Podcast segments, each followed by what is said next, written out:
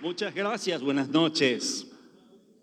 Dios quería, Dios permitió, Dios puso el querer como el hacer según su buena voluntad en cada corazón. Es por eso que estamos aquí. ¿Lo creen? Así que a Él sea la gloria. Con un gran aplauso démosle la gloria a Él. Gracias Señor por traernos aquí. Amén. A honrarte, a rendirnos a ti, porque queremos agradarte. ¿Lo dicen amén? Amén. Agradecido estoy.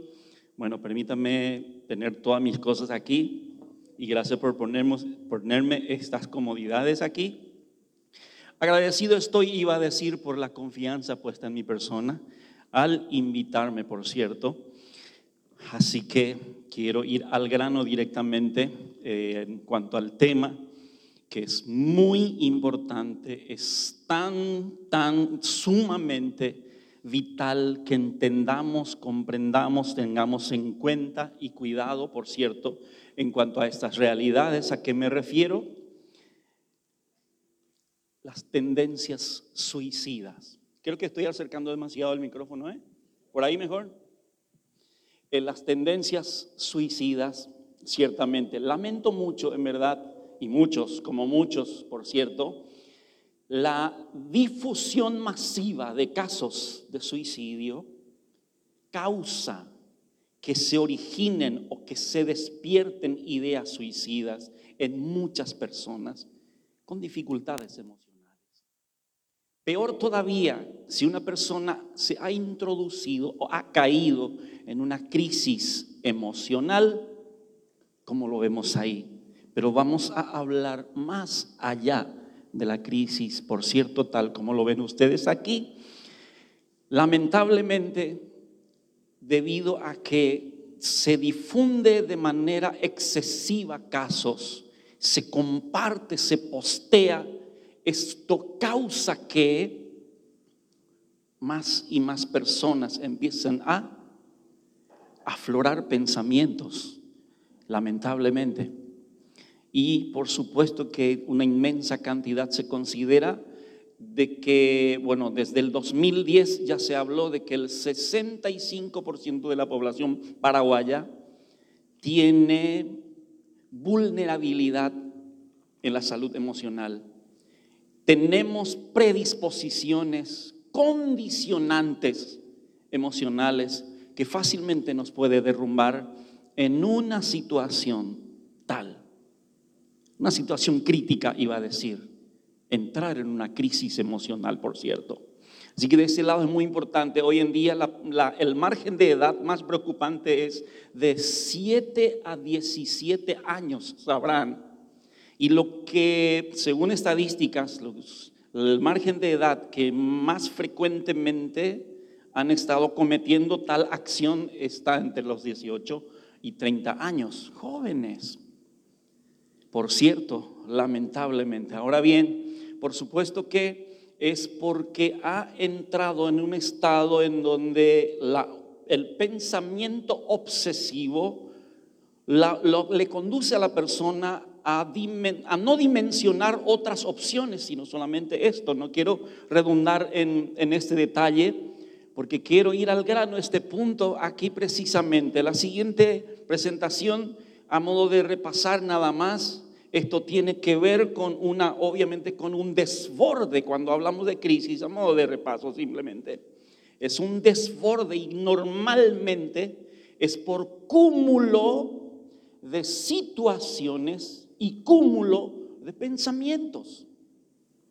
Han venido sumándose situaciones tras situaciones mes tras meses, años tras años, y eso ha ido intensificando mis imaginaciones, mis pensamientos, a tal punto de que condiciona el nivel de acción de lo que se conoce como epinefrina, la hormona de la creatividad, la hormona de la ansiedad, la hormona del estrés, que es que tiene por función aumentar, incrementar nuestra imaginación. Por lo tanto, naturalmente empezamos a tener pensamientos obsesivos. Y no podemos desviar de ese punto.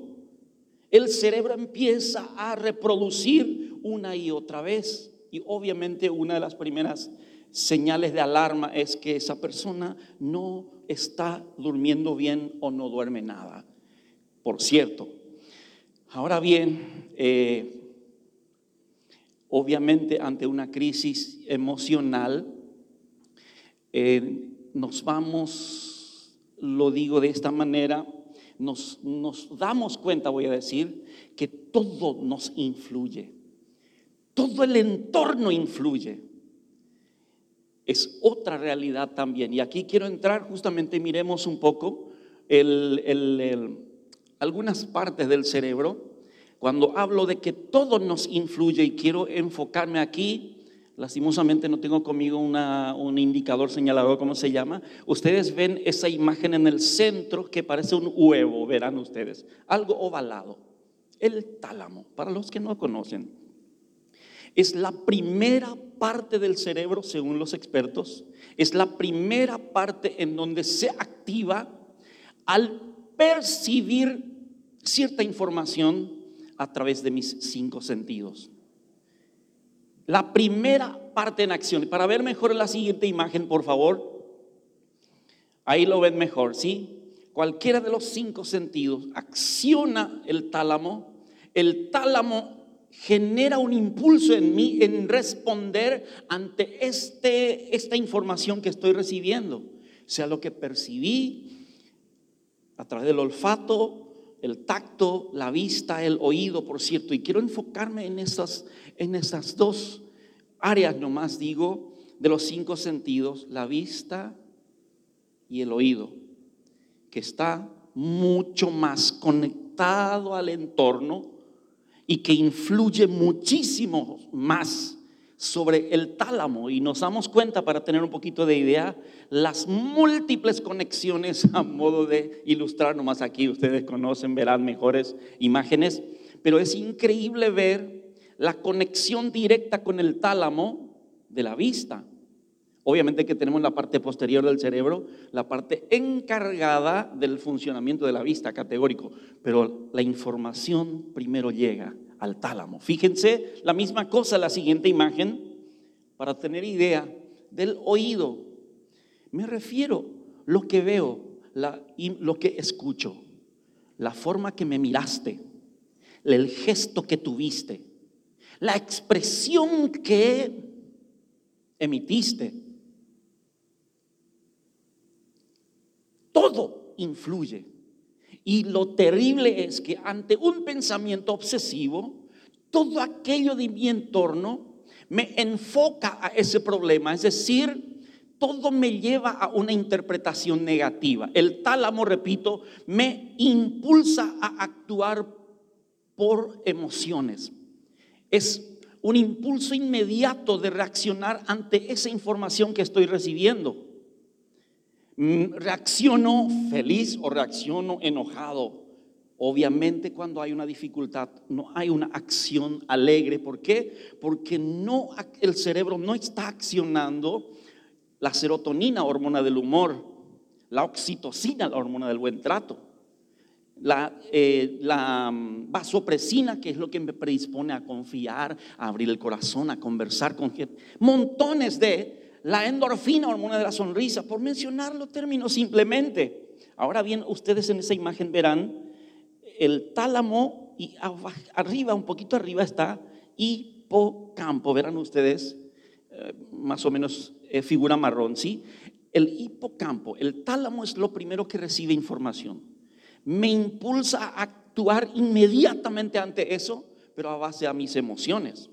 Sin embargo, si yo me detengo y analizo esto, hago no hago, digo no digo, pienso no pienso, creo o no creo, en ese momento estoy permitiendo a que mi hipocampo entre en acción que está en interconexión con el área racional del cerebro, por lo tanto tomo mejores decisiones. ¿Por qué? Porque al accionar el hipocampo detiene la acción del tálamo reduce, mejor dicho, la acción del tálamo. No que detiene, reduce. Y cuanto más yo tomo conciencia racional, obviamente es favorable. No quiero detenerme en este punto tampoco. Ahora, aquí, ante una crisis, pasemos a la imagen siguiente. Ante una crisis categórico que nos vamos a dar cuenta en cuanto a, a los cambios, la impulsividad, impulsividad, digo bien, la agresividad que pueda manifestarse, la hiperactividad o ciertos deterioros morales que pueda manifestar esa persona. En cuanto a dificultades resolutivas, obviamente, tiene que ver con la dificultad en el desempeño. Entendemos, no voy a detenerme en esto porque conocemos esto. Repaso estamos haciendo. Hipersensibilidad, la persona se vuelve muy vulnerable, muy irritable, muy sensible, eh, enojadizo, impaciente fácilmente se, se, introduce en un estado de ira, etc. Descuido de higiene personal, ¿para qué explicar? Dificultad para la toma de decisiones, obviamente no le surgen ideas, no tiene rumbo claro. Em, dificultades físicas múltiples. Las reacciones psicosomáticas abundan, categórico, porque de por, sí la hormona, de la, la hormona del estrés causa que y repaso una vez más esto, causa que mi, eh, mi cerebro empiece a accionar mayor nivel de lo que comúnmente decimos adrenalina, hormonas del estrés, son múltiples, para no meternos en términos, el punto es que causa que nuestros músculos se inflamen. Al inflamarse los músculos, presionan los nervios circundantes y en todas partes del cuerpo. Comenzamos aquí por la concentración de fibras, nerviosas que tenemos, el dolor aquí va, eh, bajando en la espalda y, puede extenderse en múltiples partes del cuerpo, me duele, no sé por qué, no sé dónde, son reacciones o mejor dicho, señales de que no estoy bien emocionalmente. Y esto, cuanto más tiempo pase y no tomo medidas, las situaciones que vengan van sumando, intensificando, empeorando, que en un momento dado me viene un shock emocional a causa de un incidente que me afectó tan mal, ahí, ahí me quedo colgado. Entré en una crisis emocional. De ahí mi área racional ya no activa no hay nivel suficiente de acción en el área racional. El, el, tálamo me impulsa a accionar mucho más rápidamente. El hipocampo no funciona bien, por ende, no puedo razonar, por ende, todo es por impulso instintivo. Todo es respuesta emocional. Avancemos, por favor. Obviamente, el nivel de impacto varía muchísimo dependiendo del nivel, o mejor dicho, de la combinación temperamental, como también de la madurez de la persona. Su nivel de madurez, desde luego. Por repasar, así pasamos a la siguiente imagen, por favor. Y aquí entro en estos puntos detrás, permítame mencionarles, detrás de cada, eh, perdón, detrás del pensamiento suicida hay una crisis, dijimos. Y detrás de la crisis existen tres condicionantes. Y estos tres condicionantes quiero que miremos detenidamente aquí. Vamos mucho más allá de una simple crisis repito, existen tres condicionantes muy importantes que tenemos que tener en cuenta de que cada persona probablemente tenga una de ellas o más que. Número uno es en cuanto al desarrollo del hipocampo. En finales del 2011 o comienzo del 2012 se había divulgado el resultado de un trabajo investigativo en los Estados Unidos eh, la Facultad Nacional de Ciencia de los Estados Unidos, un grupo de, neurocientíficos, un grupo de neurólogos, psiquiatras, psicólogos que se habían reunido para hacer un trabajo increíble, por cierto. Divulgaron esa información, dice que trabajaron con niños de alrededor de, cuatro, de entre 4 y 6 años por un periodo de tiempo. Mm, eh, en ese tiempo, después de haber estado haciendo obviamente un seguimiento a estos chicos, lo más llamativo ha sido para ellos que los chicos que crecieron en un ambiente favorable, presencia de papá, mamá, cuidado, contención, apoyo, afecto, estos niños ya tenían el volumen muy importante en cuanto al volumen, tamaño digo, del hipocampo, en comparación a los niños que han crecido en un ambiente no favorable, que no desarrollaban su hipocampo. Por ende, estos chicos, cuanto más hayan, van pasando estas personas, vuelvo otra vez al punto, cuanto más años pasen y estos chicos, sepan ustedes, una información al margen, el hipocampo recién termina su proceso de desarrollo a los 20 años, entre los 18 y 20 años. Si es que termina. Si el chico, el adolescente, el niño adolescente ha procesado, ha quemado etapa, como se diría, entonces el hipocampo pudo haber completado su desarrollo. Si no, no puede extenderse a 24, 26 años, 28 años, según los investigadores. Porque si una persona que ha crecido etapa por etapa en un ambiente no favorable, este chico no va a tener capacidad de dominio propio. ¿Por qué? Porque el hipocampo tiene, permítame, estoy mirando aquí, eh, voy a programar mi, horarios por el bien de ustedes, ¿les parece? Amén, perfecto. El hipocampo, decía, vuelvo al tema, eh, tiene por función la capacidad de controlar, de manejar mis impulsos emocionales. Es lo que nos da, es decir, el responsable de la madurez emocional, por cierto, es por una de las funciones, alguna de las funciones es la atención, concentración, memoria, aprendizaje, en áreas en las cuales tenemos dificultad cuando entramos en una crisis. ¿Por qué? Porque el hipocampo no funciona, no optimiza su función el primer condicionante es que si esa persona había ido quemando etapa, por utilizar un término, si no ha crecido en un ambiente favorable, esa persona tiene dificultad para controlar sus impulsos emocionales. Tiene dificultad para manejar sus emociones. Le condiciona esto, más fácilmente puede caer, desde luego, en dificultades. Segundo condicionante, precisamente con el desarrollo de la personalidad, fíjense, tiene mucho que ver con, la formación, con las informaciones que fui recibiendo en la infancia y la adolescencia y la formación que recibí. Cómo me encaminaron, obviamente eso me va ayudando a desarrollar una buena personalidad. En otras palabras, de hecho que yo siempre me enfoco en esto que lo llaman como cerebro triuno. Eh, el doctor McLean, Paul McLean, en el año 1973 había divulgado su, trabajo investigativo eh, en, cuanto a esta teoría. Algunos no aceptan, pero muchos sí mundialmente es aceptado.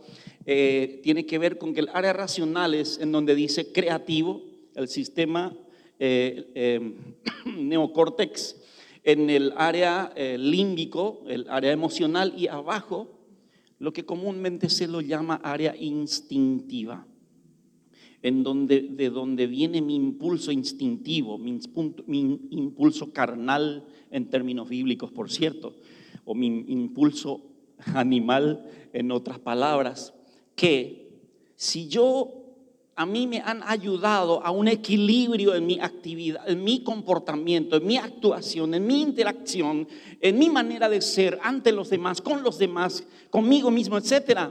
Mi cerebro se habrá habituado a un equilibrio. Si no, mi cerebro se habituó a una acción mayor en el área emocional y en el área instintivo. Que más fácilmente yo actúo por instinto, por emociones, que por la razón y eso obviamente señala de que hay un problema en mi personalidad, afecta mi personalidad. Eso condiciona también, porque mi manera de ver no es la correcta. No estoy bien, es otro condicionante. Tercer condicionante, la mielinización axonal o axónica como se lo dice. Fíjense qué interesante ver que entre los 24 y 26 años, técnicamente dicen los expertos, se completa el desarrollo de una capa gomosa alrededor de, las, de los axones, de la cola de las células, dicen los expertos. Pero esto sucede después de que termine el proceso de desarrollo del hipocampo. Si el hipocampo no terminó todavía, no puede llegar a esa etapa, a ese proceso. Por ende, se habla de la adolescencia prolongada comúnmente, habrán escuchado por ahí. Eso es otro condicionante. ¿Por qué? Porque no puede. Eh, explica un poquito más. Como que tenemos millones de células, las colas son como cables pelados y como que están tan entrelazados todos, el impulso de una célula se le escapa al, pegarse a la cola de otra célula. Va el impulso a otro lugar en donde no debería ir. Por esa razón es tan rápida la acción en el cerebro de una persona que no maduró plenamente. El cerebro está a mil por hora tan rápidamente en un espacio de tiempo mucho menor que el que sería en otras personas. ¿Por qué? Porque no llegó a procesar todo esa, toda esa estructura del cerebro todavía. Son tres condicionantes reales en el ser humano que necesitamos tener en cuenta y tener cuidado con cada persona. ¿Cómo que tanto te va a afectar esto? ¿Qué es lo que tanto diríamos algunos? Sin embargo, para el otro sí es tanto. Cuesta, no puedo avanzar porque hay un terrible condicionante o dos terribles condicionantes o tres terribles condicionantes. No sabemos. Cuanto más condicionantes, peor es la realidad, obviamente. Por lo tanto, necesitamos saber qué pasos dar, por cierto. ¿Cómo enfrento? Son simples pasos. Pongo aquí como para que yo pueda tener rápidamente una acción inmediata. Por eso pongo así, de esa manera, con esos detallecitos. Muchos hablan de la escritura terapéutica y es interesante ver muchas más mujeres son las que hacen eso que los varones, la inmensa mayoría de las mujeres. Y es tan positivo realizar esa expositiva, realizar esa acción, por cierto. Fíjense, por el simple hecho de escribir, sea en forma manual, mecánica, enviando texto a alguien, sabes que esto, esto siento, esto, esto, esto, esto, esto me pasó, esto, esto, esto estoy sintiendo, esto, esto, esto me cuesta, esto me duele. Por el solo hecho de estar describiendo, estoy estimulando la acción en el área racional. Pero qué interesante eso es. ¿Por qué? Es eso, digo bien. Qué interesante es eso. ¿Por qué? Porque eso posibilita que cuando entra en acción mi área racional, le controla o limita la acción, reduce la acción del área emocional, me beneficia. Fíjense, por algo Dios nos dice en Santiago 5:16, confesaos unos a otros. ¿Para qué? para que seáis sanados. Ahí comienza la sanidad.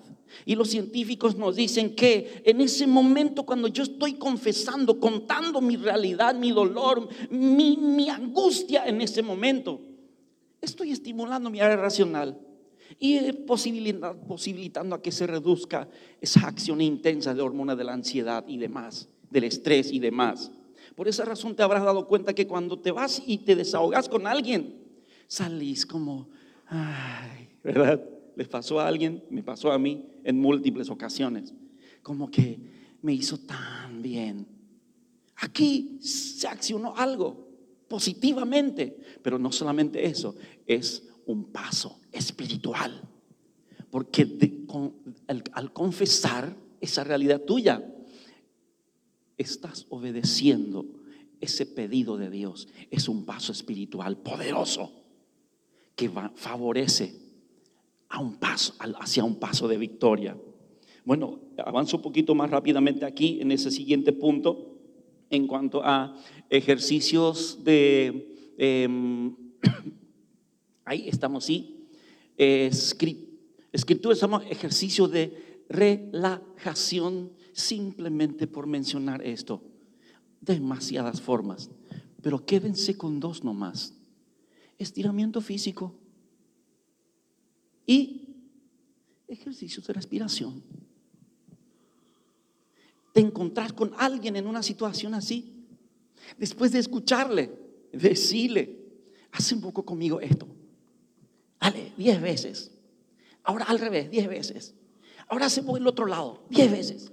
Ahora el otro lado, diez veces. Ahora abrazate diez veces, fuertísimo. Uno. Dos, diez veces. Ahora abraz, eh, intenta alcanzar tus dos manos acá atrás. Diez veces, diez veces. Ahora del otro lado. A ver, intenta alcanzar allá, por lo menos tu rodilla, ¿verdad? Diez veces. Uno. Estiramiento físico. ¿Cómo te sentís ahora? Ay. Pero antes quizás ejercicio de respiración. Es increíble por, por qué razón Dios en la Biblia habla de momento de quietud. Estad quietos y esperad la salvación del Señor. ¿Se recuerdan? Amén. Ejercicio de respiración. Quédate quieto. No mires ningún lado. Cerra tu ojo. Junta la mayor cantidad posible de aire en el pulmón a través de la fosa nasal. Y solta a través de, las, de los dientes, por la boca, obvio. Haciendo un ruidito.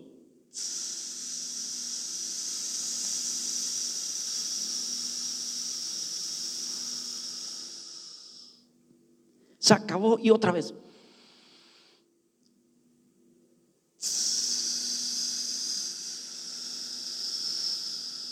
Suavemente hasta que termine.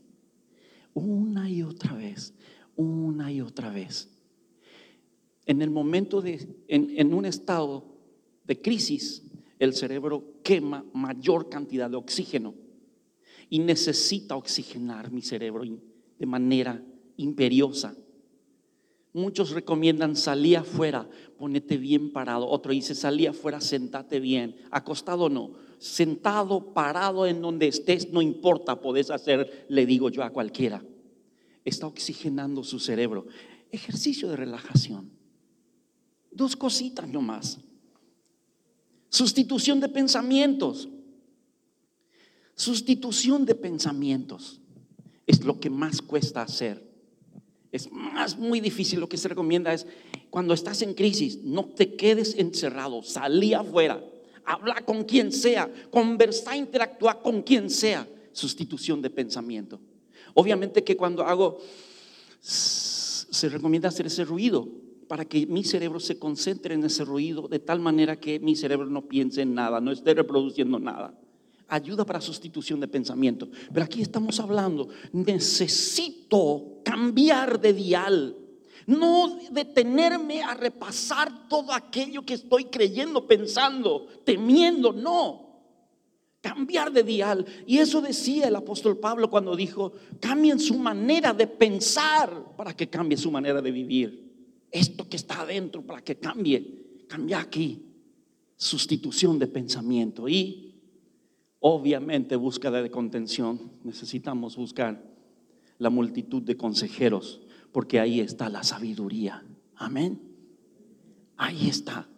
Necesito yo tener un feedback de alguien, un retorno de alguien, porque eso alimenta mi imaginación, me ayuda a modificar o sustituir pensamientos. También necesito el retorno de alguien.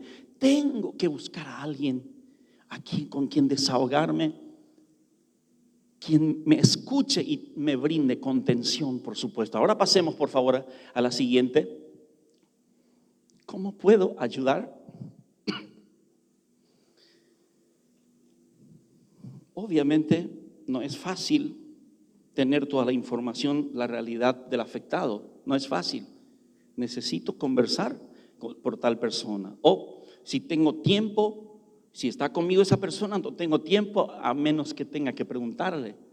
Pero no es, no es bueno estar preguntándole, ¿y, ¿y con quién vivís? ¿Y qué haces? ¿Y por qué pensaste eso? ¿Y por qué hiciste aquello? Es, es como detenerle a la persona en desahogarse. Por esa razón, vale la pena a través de otras personas, desde luego, informarse de la realidad. Escúchelo, hable solo para hacer preguntas de aclaración.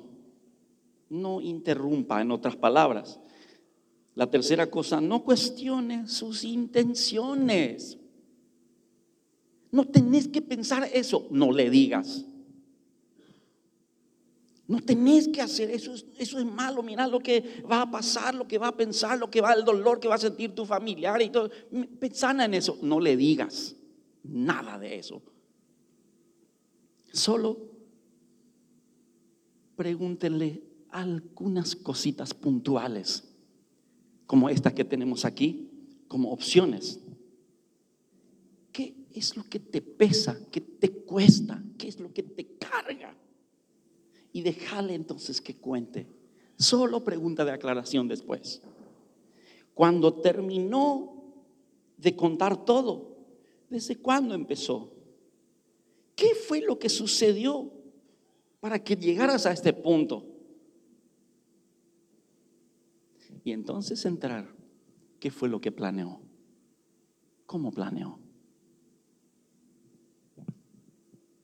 Simples y sencillas realidades estoy planteando para que tengamos idea, para accionar de manera inmediata, espontánea. Espero que sirva esto. Yo no sé cómo está en cada corazón aquí, en verdad. Me gustaría ir a un pasaje para terminar, pero quiero plantear algo que no ni siquiera hablé con Mark. Oh, oh, ¿verdad? Si hay alguna pregunta, agarra tu celular y envíale a Mark ahora mismo. ¿Puede ser? ¿O, o está sin celular ahora? ¿Alguna pregunta puntual? Y él me va a venir acá a ayudar. ¿Puede ser? ¿Tenés alguna pregunta, por favor? Una pregunta corta, concreta. Envíenlo. Así respondemos y luego podamos ir 0981 955 009 0981 955 009 955 009 81, ¿sí? Para que no tengan. Está registrando. Le va a llevar 10 segundos. 9 8 Llegó mensaje. Hay preguntas concretas. ¿Tenés alguna pregunta concreta? Envía, por favor. Ahora mismo. Aclaramos y podamos ir, podamos ir a un pasaje bíblico en este caso.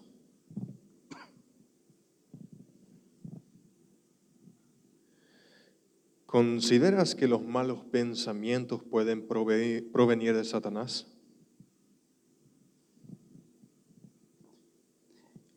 Fíjese, tres cosas voy, a mencionar. Uno, mi naturaleza, mi combinación temperamental. Dos, mi carnalidad, mis hábitos. Tres, mi condición espiritual, demonios. Son tres realidades que puede estar accionando y vas a darte cuenta de dónde viene si te analizas, por cierto. De ese lado vale mucho un consejero porque en el consejero, en la multitud de consejeros de la sabiduría, me van a ayudar a reconocer qué soy, qué me trae eso. ¿Qué hago cuando no sé qué hacer? Va a tener que repetir su mensaje. Si grabaron, puede volver a escuchar. ¿Qué? Spotify, muy bien. Eh, eh, ¿Podría repetir qué hago? Si no sé qué hacer, es lo que sucede naturalmente en un momento de crisis. No sé qué hacer y no hay de otra que ir y contar a alguien, ¿sabes? No sé qué hacer, esto me sucede, así estoy. Se recomienda tener tres por lo menos consejeros, tres personas a quien yo me haga conocer. Entonces esa persona se dará cuenta de la diferencia que hay en mí. Realmente estás mal porque ya me conoce. Vale mucho, por lo menos tres personas, máximo cinco, no muchos, no se recomienda. Vale mucho ir a consejeros. ¿Es pecado luchar con depresión siendo cristiano de hace tiempo? Es, ¿cómo decía? ¿Es pecado luchar con depresión como cristiano de hace tiempo? Ok. Uh, ¿Es pecado o no? Cuando hay una crisis, obviamente se trata de algo físico, de algo almático o psíquico algo espiritual. ¿Por qué? Porque primero tuve un efecto en mi mente, ciertas influencias en mi mente que generó todo aquello, afectó mis emociones y eso afectó el nivel de acción hormonal de mi organismo. Por ende, hay un efecto en mi cuerpo, en lo físico, y naturalmente al intensificarse la acción en el área emocional, área instintiva del cerebro, y reducirse la actividad en el área racional, ahí baja mi fuerza de voluntad, ya me cuesta ser fiel, baja mi fuerza de voluntad, ya no tengo ganas de ir, compartir, orar, leer.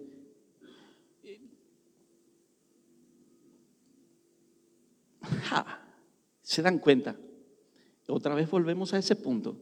Es mi naturaleza, es mi carne o son demonios. Tenemos que medir. La multitud de consejeros te traerá sabidurías y te darás cuenta si es pecado. Mayormente pecamos entre ellos. ¿Por qué? Porque al actuar en la carne pecamos. Dejamos de orar lejos, de, mí, lejos sea de mí pecar contra Jehová, dejando de rogar, dice Samuel, el sacerdote. Es pecado. De verdad pecamos ya en múltiples formas, así que, ojo. ¿Cómo se puede medir la responsabilidad humana en el caso de que la persona tenga una crisis emocional o quizás desequilibrio psicológico o psiquiátrico? Hmm. Responsabilidad, responsabilidad. Esa persona no puede ocuparse tanto de sí, necesita de nosotros ocuparnos de. Si llega al punto de, necesitar medicación, yo, nosotros somos, somos responsables de velar si está haciendo al pie de la letra. Sí, tenemos que ir gradual, gradualmente dándole responsabilidad, pero tenemos que tener en cuenta, tiene muy débil su voluntad. Por lo tanto, tenemos que acompañarlo. No pretender que por sí misma la persona busque, eh, etcétera. Bueno, no voy a alargar tanto en esto. Creo que se entiende, ¿sí? ¿Se puede recomendar a leer la Biblia a una persona con crisis emocional? Depende muchísimo del nivel de, del problema que tenga. Obviamente, primero al brindarle contención, lo primero no tiene que ser una recomendación esa, lo primero tiene que ser mi oído, mi oído, mi oído. Puede ser una oportunidad, segunda oportunidad, tercera oportunidad, eh, tres, cuatro sesiones, como diríamos los psicólogos, eh, tres, cuatro oportunidades de escucharle y escucharle y escucharle y escucharle, eso ya le hará bien, porque ese amor que le brindas, eso habrá producido efecto en esa persona ya. Y entonces sugerirle, lee, lee tal parte, órale al Señor, eso que está en tal parte. podrías, el Espíritu Santo va a guiar, por supuesto, en qué momento hacer eso. Un último comentario y quizás surja una dirección. Me gusta difundir la prevención de la salud mental abriendo espacios de escucha activa y diciendo que pidamos ayuda que solo no podemos. Pero yo no quiero pedir ayuda, siento que me vuelvo vulnerable ante los demás.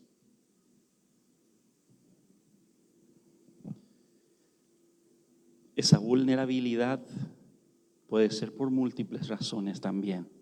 Experiencias del pasado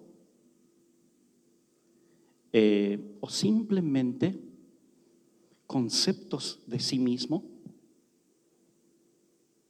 o es una cuestión de su, una cuestión, una debilidad natural de su combinación temperamental. Dios nos diseñó a cada quien de manera distinta, con un fin específico. Algunos tienen la habilidad increíble de inmediatamente asesorar, brindar respuestas, ideas, sugerencias, pero al chasquido de dedo. Otros no. Otros solo le, sale escuchar y escuchar y escuchar y escuchar hasta que por fin le surge una frase corta y pum, da esa frase y dio al ojo. Y era toda la respuesta que necesitaba la persona. En otros casos, su, su empatía por el solo hecho de escuchar y sentir derramar lágrimas con esa persona, eso nomás, ni siquiera le dijo nada. Eso le bendijo tanto el corazón a aquella persona. No te sientas así, pero vale mucho también analizar a profundidad tu realidad, por supuesto. Muchísimas gracias por esos comentarios, por esas preguntas. Valieron muchísimo, muy buenas preguntas, por cierto. Me gustaría que podamos terminar con Salmos 139. No sé si tenemos tiempo, cuántos minutos ya vamos. Gracias. Salmo 139 es quien quiera seguirme para terminar con esto. Y eso es una oración perfecta que podés hacer en esos momentos o que podés guiar a otros en esos momentos. Pero en este momento quiero apelar a tu corazón, ir a tu corazón. ¿Cómo estás? Entre mis 17 y 18 años también me tocó tener esas ideas, pensamientos suicidas. Empecé a planear qué podría ser, cómo podría ser. En mi caso fue por déficit eh, en el desarrollo emocional afectivo, por cierto. Em, por otro lado, en el déficit también en el desarrollo de mi autonomía. Bueno, explico un poquito. Autonomía, no me permitieron desarrollar suficientemente mi capacidad de confiar en mí mismo, porque todo hacían por mí en mi infancia y adolescencia. Eso me llevó a que no tuviera esa habilidad de creer en mí y me vi en desventaja a los demás. Veía que los demás sabían hacer, podían hacer, y yo no. Eso juega en contra nuestra. La segunda cosa es que no me sentí aceptado, el efecto emocional afectivo. Me sentí afectado por no sentirme aceptado en, mi familia. Em, nosotros, a ver cómo explico, somos nueve hijos de una familia. Soy el número seis. Vinieron siete hijos. Ya cuando éramos grandes, de repente vinieron dos más. A lo que voy es que hasta entonces yo era el único con piel más oscura de la familia. Entonces mis hermanos todos decían que fui a encontrar en un basural, en un basurero, y que me trajeron de ahí. Y como que mis padres se reían también por los chistes que frecuentemente inventaban yo tomé por asentado de que es verdad. ¿Qué sucedió? Total rechazo. Me sentía no aceptado. Por lo tanto, eso también jugó en mi contra. Pensamientos. Bueno, puedo mencionar más y más cosas. La, el, sentido de pertenencia no se desarrolló en mí es decir, no, no tenía arraigo familiar. ¿Por qué menciono? Muchos en la sociedad paraguaya somos así. Y eso nos juega en contra. nos deja vulnerable. ¿Cómo estás? Vos en este tiempo. ¿Cómo le ves a los de tu entorno?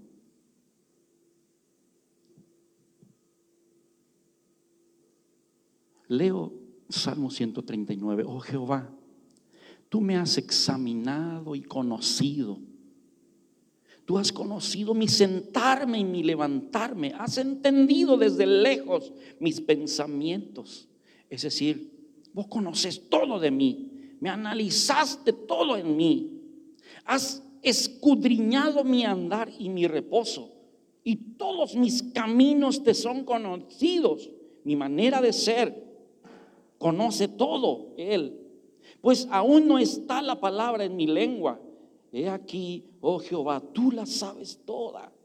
Detrás y delante me rodeaste y sobre mí pusiste tu mano. Tal conocimiento es demasiado maravilloso para mí. Alto es, no lo puedo comprender es que en ese estado no podemos ver esta realidad, de que Dios ve todo, conoce todo, no dimensionamos esto.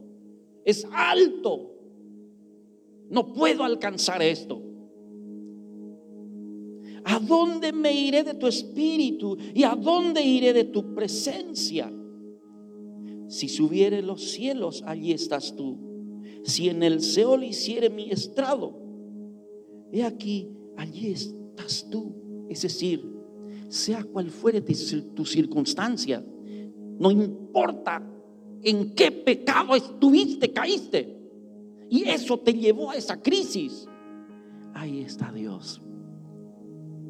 Me siento muerto. Ahí estás tú en el Seol. Ahí está. En donde sea, la circunstancia que sea.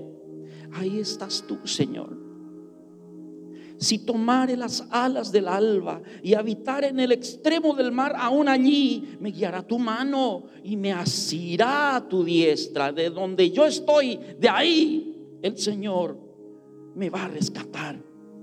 Si dijere, ciertamente las tinieblas me encubrirán, aún la noche resplandecerá alrededor de mí. Es decir, aunque yo no veo, no, no sé para dónde disparar, a dónde huir. Aún ahí, ahí está la luz para resplandecer. Aún las tinieblas no encubren de ti y la noche resplandece como día. Lo mismo te son las tinieblas que la luz. Y termino el versículo 23, 24, con el versículo 23, 24. Y quiero pedirles que cerremos nuestros ojos y repitan conmigo estos versículos. Digan conmigo, examíname, oh Dios, y conoce mi corazón. Pruébame y conoce mis pensamientos. Y ve si hay en mí camino de perversidad y guíame en el camino eterno. En el nombre de Jesús. Sé que hay algunos líderes aquí listos para orar por tu vida si necesitas que alguien ore por tu vida.